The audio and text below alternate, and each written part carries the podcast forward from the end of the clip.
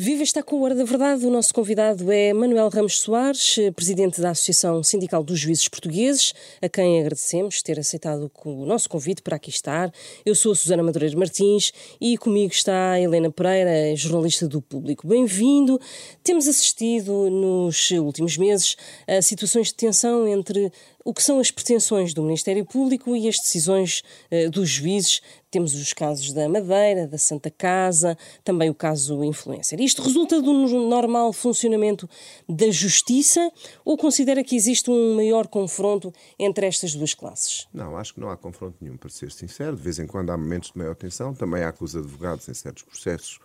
Mas aquilo que está a acontecer é a normalidade das coisas. O Ministério Público tem um conjunto de funções naquilo que estamos a falar é a direção do inquérito, com o auxílio das polícias, faz investigações criminais, a certo momento acha que tem elementos para pedir uma medida de coação, por exemplo, para levar as pessoas a um interrogatório do juiz, depois o juiz, o Poder Judicial, digamos assim, é nesse momento confrontado com esse pedido e o Poder Judicial expressa-se, não num momento, mas em dois momentos pelo menos, ou seja, há uma decisão de primeira instância em regra provisória e depois, havendo recurso, haverá uma decisão do Tribunal da Relação.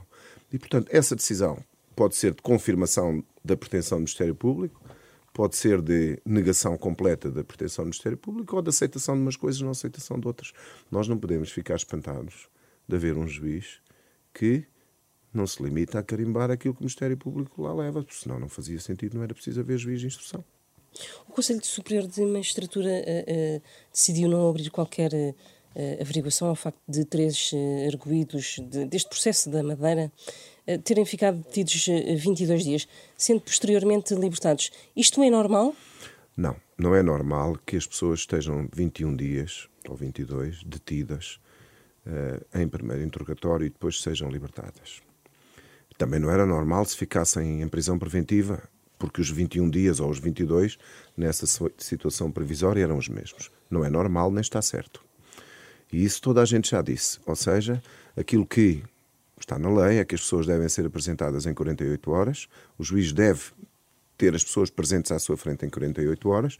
Não está na lei que tenha que o inquérito, que, que, o interrogatório tenha que terminar em 48 horas, até porque isso em muitos casos é impossível, e portanto o Tribunal Constitucional já validou uh, a interpretação de que o inquérito pode terminar, uh, o interrogatório pode terminar depois, mas depois é um dia ou dois, ou três, 20 é diferente, nunca tinha acontecido.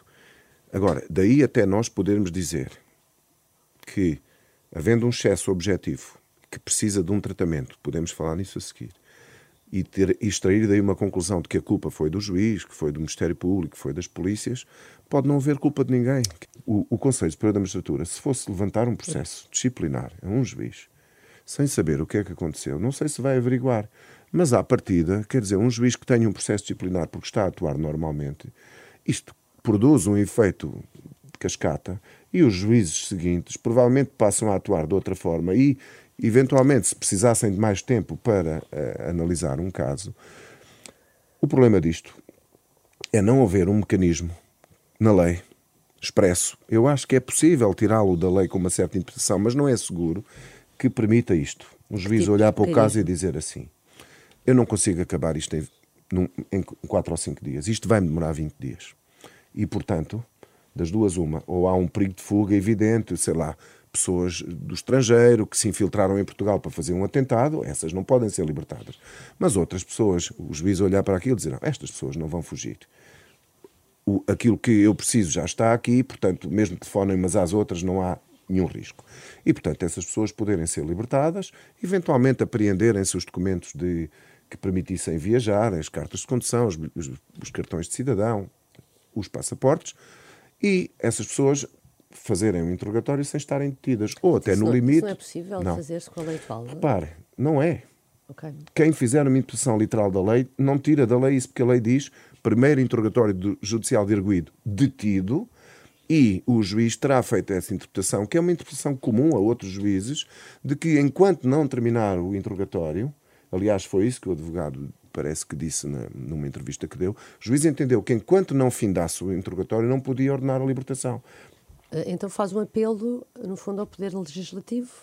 Não, eu acho que justificava-se que houvesse uma norma que permitisse que, durante o interrogatório, mesmo uma pessoa tendo sido detida e apresentada, se não existisse um risco claro da pessoa fugir, encontrar-se uma forma de ou ser libertada ou até, no limite, ficar em detenção domiciliária com os meios de vigilância eletrónica. Quer dizer, nós não devemos legislar, legislar, a quente, mas há momentos em que percebemos que pode haver uma melhoria da lei pontual que resolva um conjunto mas, de casos. E como é que uh, interpreta uh, o impacto que têm tido estas uh, recentes investigações do Ministério Público, a admissão de António Costa e também a de Miguel Albuquerque, no desenrolar da, da política nacional?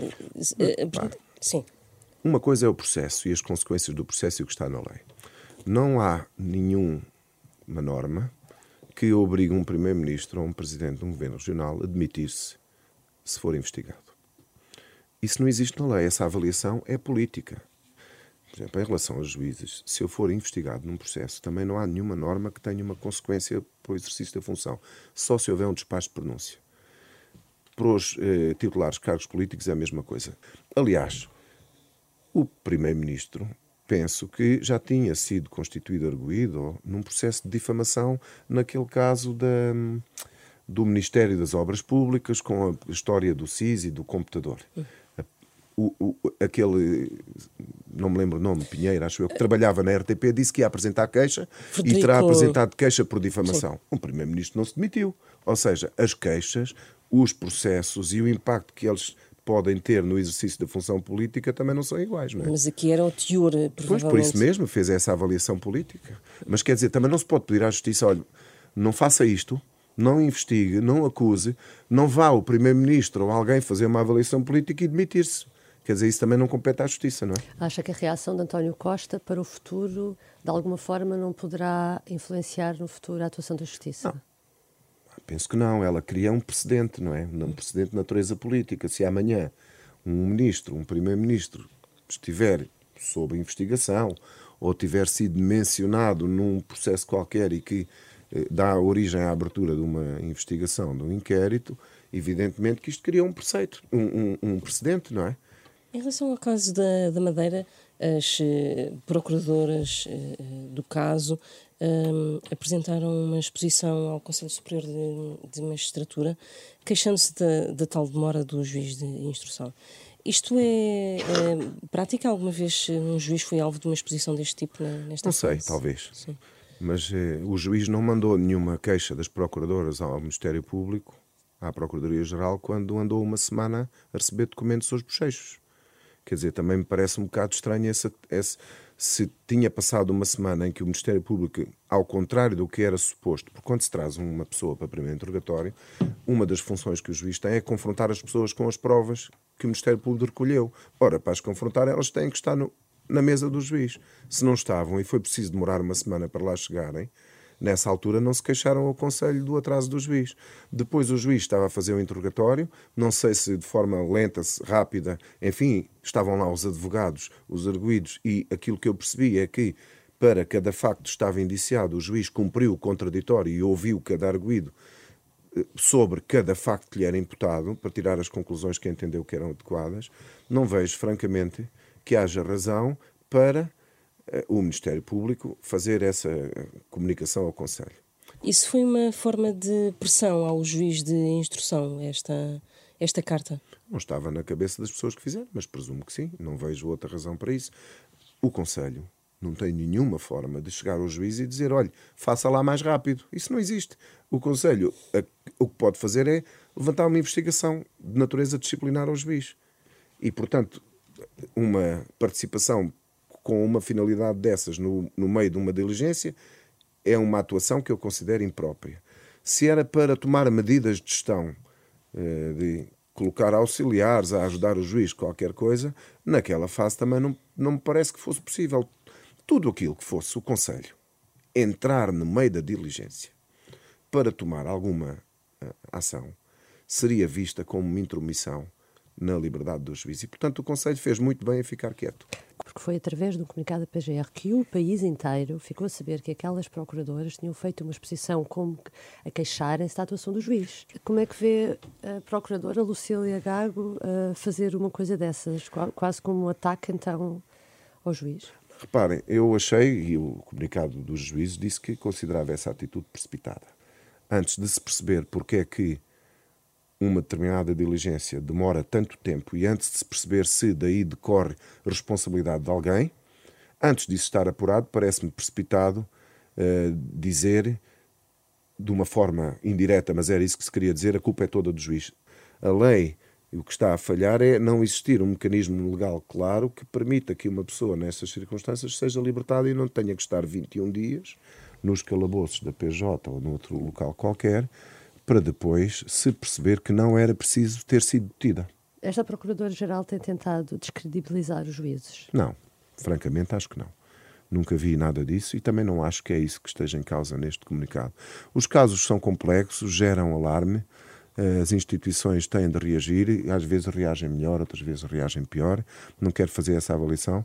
Não vi nunca, nem do Ministério Público, uma instituição, nem da Procuradoria-Geral da República, nem sequer das entidades representativas do Ministério Público, nenhuma uh, atitude que pudesse parecer ou, ou conduzir a essa conclusão.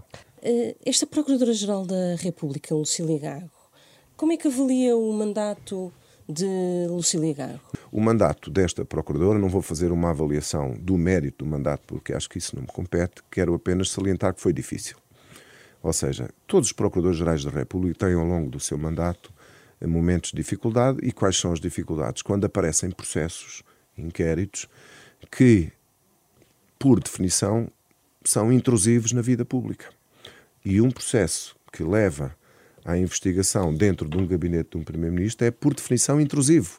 Ou seja, esse processo cria imediatamente um efeito que outros processos não têm. E, nessa medida, o mandato desta Procuradora-Geral fica marcado por esses elementos de dificuldade. Porquê? Também porque há hoje muito mais investigações sobre atos de natureza corruptiva ou semelhante que envolvem figuras públicas, figuras do desporto, figuras da justiça, dos governos, e como há mais processos, são maiores as probabilidades de haver essa intrusão, essa intrusão em matérias de interesse público e, portanto, eu diria que sem fazer uma avaliação se foi bom ou mau, a Procuradora-Geral da República, quando um dia se fizer a avaliação do seu mandato, quem quiser ser justo tem de reconhecer que ela teve dificuldades que outros procuradores não tiveram. Não teve unhas para estes... Não, não digo isso. Não, não digo isso. Não quero tirar essa conclusão. Ela fez o trabalho que tinha que fazer e, se não tivesse feito um bom trabalho, no plano de ter introduzido no Ministério Público dificuldade para fazerem o seu trabalho, nós não tínhamos hoje um conjunto de investigações que temos. Elas provam o quê? Que o Ministério Público está a trabalhar com condições mais do que tinha há uns anos, as polícias judiciárias e outras polícias também têm mais condições e, portanto, não há nenhum problema nesse plano que se possa atribuir à Procuradoria-Geral da República.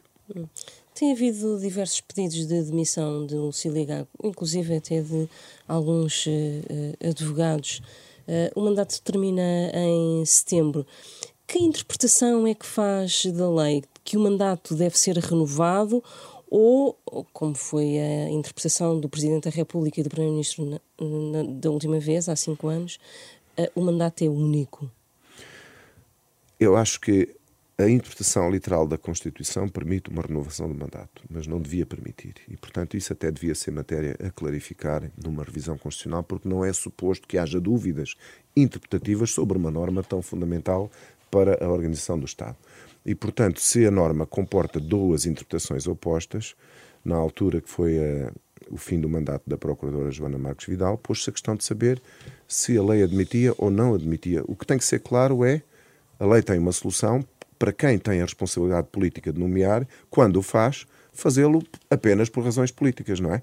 Portanto, quando um Procurador-Geral da República termina um mandato, tem que ser claro se pode renovar ou não. Se não pode renovar, não há problema. Quem tem competência para nomear o próximo já nem tem que explicar porque é que não renova.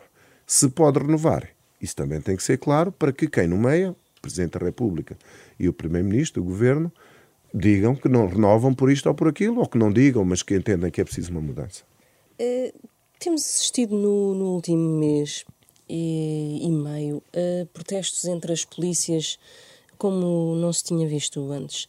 Volta-se a falar do direito à greve de, de, destes profissionais, quer da PSP, GNR. Uh, eh, isto choca-o, este ambiente que está a assistir? Não, para uma coisa, as polícias os polícias têm razão, acho eu.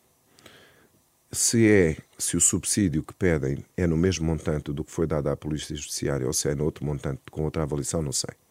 Portanto, primeiro ponto, eu acho que eles têm razão por ter ficado incomodados com o facto do governo ter atribuído um subsídio de risco a uma polícia e não ter atribuído a outras que têm um grau de risco equiparável. Segundo ponto, se têm o direito de protestar, sim, têm. Terceiro ponto, se protestaram sempre bem até agora, não. Já houve momentos, reações que me pareceram excessivas, não vou entrar em pormenores, cada um terá a sua opinião. Para, e o comando da Polícia, a Direção Nacional, que já disse que está solidária com as pretensões dos seus homens e mulheres, na substância, mas já disse que na forma também houve exageros aqui e ali. Portanto, o que eu diria é que os polícias, nas suas formas de reivindicação de direitos que consideram ter e que são justos, devem ter cuidado na forma como fazem, porque é mais fácil perder a razão do que tê-la. E quando se tem razão, deve-se ter o cuidado de não a perder, porque quando se perde, depois já não se volta a recuperar. E o direito à greve? Acha Pare, que... o direito à greve das forças eh, de segurança e de polícia e militares está excluído constitucionalmente. E, portanto, isto implicaria uma, uma revisão constitucional. Eu não vou fugir à pergunta. Eu também faço parte de uma profissão que já fez greves e que é eh, polémico quando as faz. E, portanto, uh, não quero fugir à pergunta, que tenho jeito para tudo, menos para fingido. E, portanto, uh, essa questão é sensível. Eu acho que não é necessário que os polícias tenham esse direito. E também não acho que seja adequado. E, portanto, se amanhã houver uma proposta qualquer de um partido qualquer no sentido de atribuir às polícias a possibilidade de exercerem o direito à greve, depois a seguir pergunta as Forças Armadas e eu, uh, se essa matéria for discutida, uh, eu acho que os partidos, o Parlamento, não deve aprová-la. Neste momento de, de pré-campanha eleitoral, como é que tem visto as medidas para o setor da justiça previstas nos diferentes programas eleitorais? Não há ali nada de verdadeiramente revolucionário. O aspecto, diria eu, mais inovador, mais surpreendente e, a meu ver, até positivo, e digo isto, é, é a Aliança Democrática. Podia ser outro partido qualquer, porque eu não tenho partidos, mas há ali uma proposta que me parece interessante, que era criar-se uma entidade que trabalhava na dependência do Parlamento, mas que não era o Parlamento, uh, para pensar com tempo e de uma forma alargada uma proposta de reforma estrutural para a justiça, que afastasse essa reflexão e essa discussão do interesse de curto prazo dos políticos do Parlamento ou do Governo.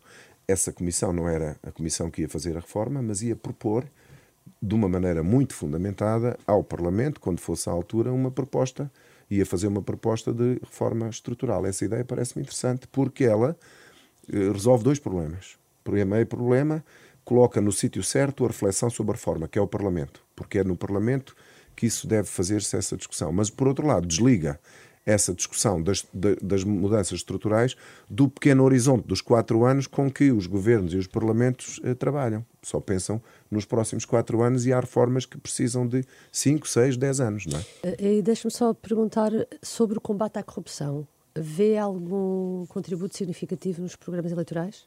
Repare, eu acho que nós, sinceramente, nós temos mecanismos suficientes para combater a corrupção.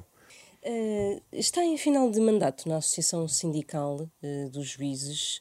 Um, que balanço é que faz do seu mandato? Imagino que não se vá recandidatar. Sim, não, vou, não quero nem posso. Pronto. Uh, que balanço é que faz? Deixa isto melhor?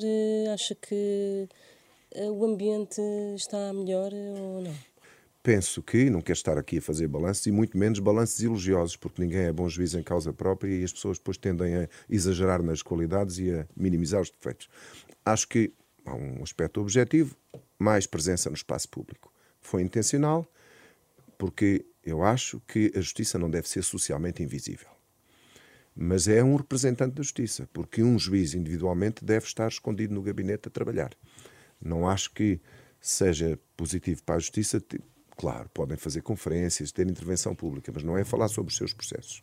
Portanto, diria que para uh, aquilo que me parece adequado numa representação de um corpo profissional como estes, mais visibilidade, mais responsabilidade social. O cidadão olharem para os juízes não apenas como titulares de direitos profissionais que são, mas isso todos somos, dentro das nossas profissões, mas sobretudo como eh, vinculados a deveres, deveres de natureza funcional, a deveres de natureza deontológica, deveres de integridade e se alguma coisa tiver feito positivo e se tiver sido isso, acho que é importante.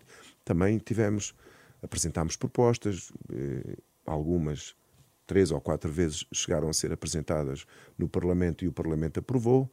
Havia quem se incomodasse, dizia que era os juízes a invadir a política. Nós, quando apresentamos uma proposta ao Parlamento, o Parlamento aprova se entender que ela é boa, se não entender que é boa, não aprova.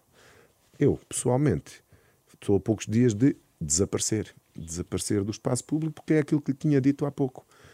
O juiz, individualmente considerado, na minha perspectiva, deve estar no tribunal a fazer o seu trabalho. Se tiver, por acidente ou por outra razão qualquer, conjunturalmente funções de representação, é obrigado a estar no espaço público, como eu estive muitas vezes nestes seis anos e provavelmente acabo hoje porque acho que é a minha última entrevista.